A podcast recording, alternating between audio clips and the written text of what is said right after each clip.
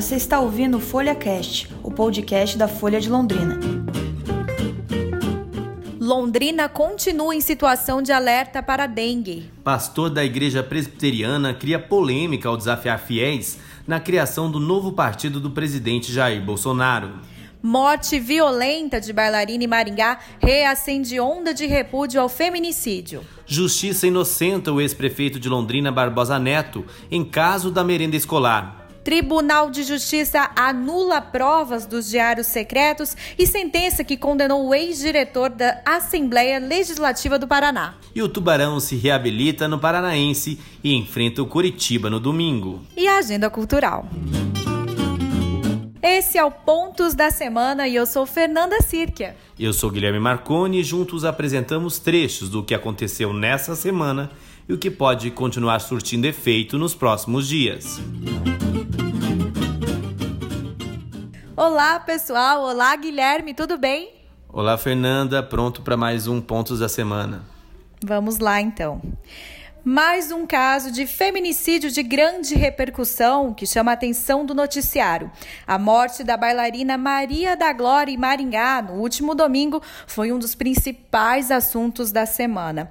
O corpo da jovem de 25 anos foi encontrado perto de uma cachoeira com sinais de violência, de acordo com a investigação da Polícia Civil. A Folha de Londrina prepara para o final de semana uma reportagem especial sobre o tema e também a cobertura dos protestos organizados em Londrina, Maringá, Curitiba e outras cidades do país. Em Londrina, o ato de repúdio está marcado para este sábado, a partir das 16 horas, no Zerão. E ainda sobre o tema, Londrina passou a ter mais um reforço para atendimento das mulheres vítimas de violência. Trata-se do botão do pânico. O equipamento será entregue a mulheres detentoras de medidas protetivas. E com o aparelho, elas poderão acionar a guarda municipal quando estiverem sob ameaça. A ordem de serviço foi assinada nesta quinta-feira e os trâmites para o serviço entrar em funcionamento devem levar em torno de 30 dias. E Fernanda Dengue ainda é assunto nessa semana. O mês de janeiro terminou nesta sexta-feira com mais de 2.300 notificações de casos de dengue na cidade.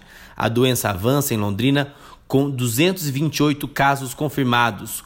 Quase 2 mil seguem sob análise. Em coletiva de imprensa nessa semana, o secretário municipal de saúde, Felipe Machado, defendeu que a multa não é a solução e que a prevenção ainda é o foco das políticas públicas. Na unidade de saúde da Vila Ricardo, lá na Zona Leste, a busca por atendimento cresceu principalmente no período noturno, já que a região é uma das mais atingidas pela epidemia.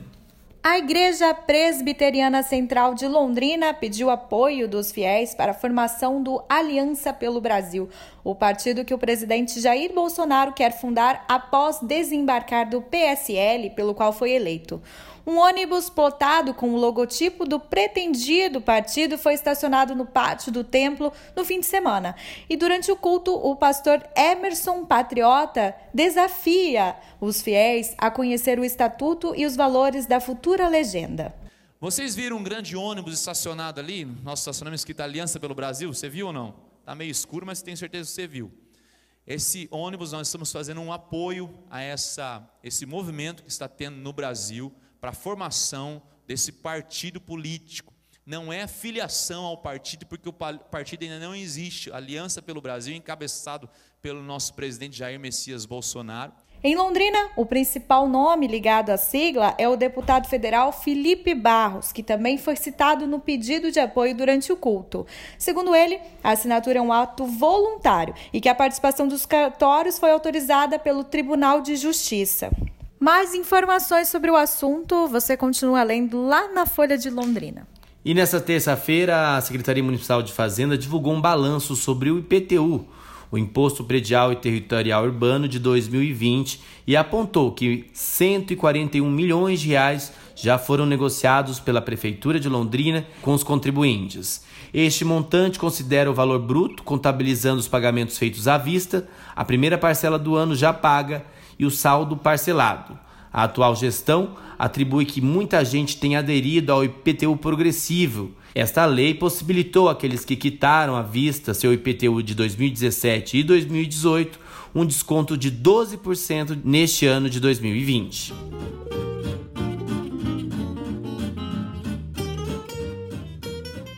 Três votos a dois, o Tribunal de Justiça do Paraná declarou nulas na quinta-feira as provas utilizadas no processo conhecido como Diários Secretos. A medida atende a pedido da defesa do ex-diretor da Assembleia Legislativa do Paraná, Abib Miguel, o Bibinho, apontado como líder do esquema de desvio de recursos públicos por meio da contratação de funcionários fantasmas. Com a nulidade dessas provas, Fernanda, da Operação Ectoplasma 2, a sentença condenatória proferida pela Nona Vara Criminal de Curitiba contra Bibinho foi declarada nula.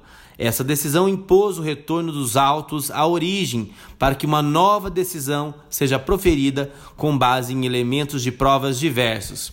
Este esquema, desvendado em 2010, teria movimentado cerca de 200 milhões de reais, segundo o Ministério Público. Na Justiça, correm 22 ações judiciais dos diários secretos, sendo 14 processos civis e outros oito criminais. Já com reflexo em Londrina, a Justiça inocentou o ex-prefeito Barbosa Neto, caçado pela Câmara Municipal em 2012. A reportagem publicada pelo jornalista Rafael Machado, em primeira mão pela Folha, mostrou que Barbosa Neto e o ex-secretário de Gestão Pública, Fábio Reale, e mais uma servidora municipal, foram absolvidos das supostas irregularidades na contratação da empresa fornecedora da merenda escolar. Outro levantamento exclusivo da Folha de Londrina mostrou um aumento significativo dos processos administrativos contra os guardas municipais. A estatística enviada pela Corregedoria do órgão aponta um crescimento de 49% em comparação entre 2018 e 2019. Foram 61 investigações internas instauradas em 2018 e 91 ano passado. Só em 2019 três guardas municipais de Londrina foram demitidos por violar o protocolo como servidor público.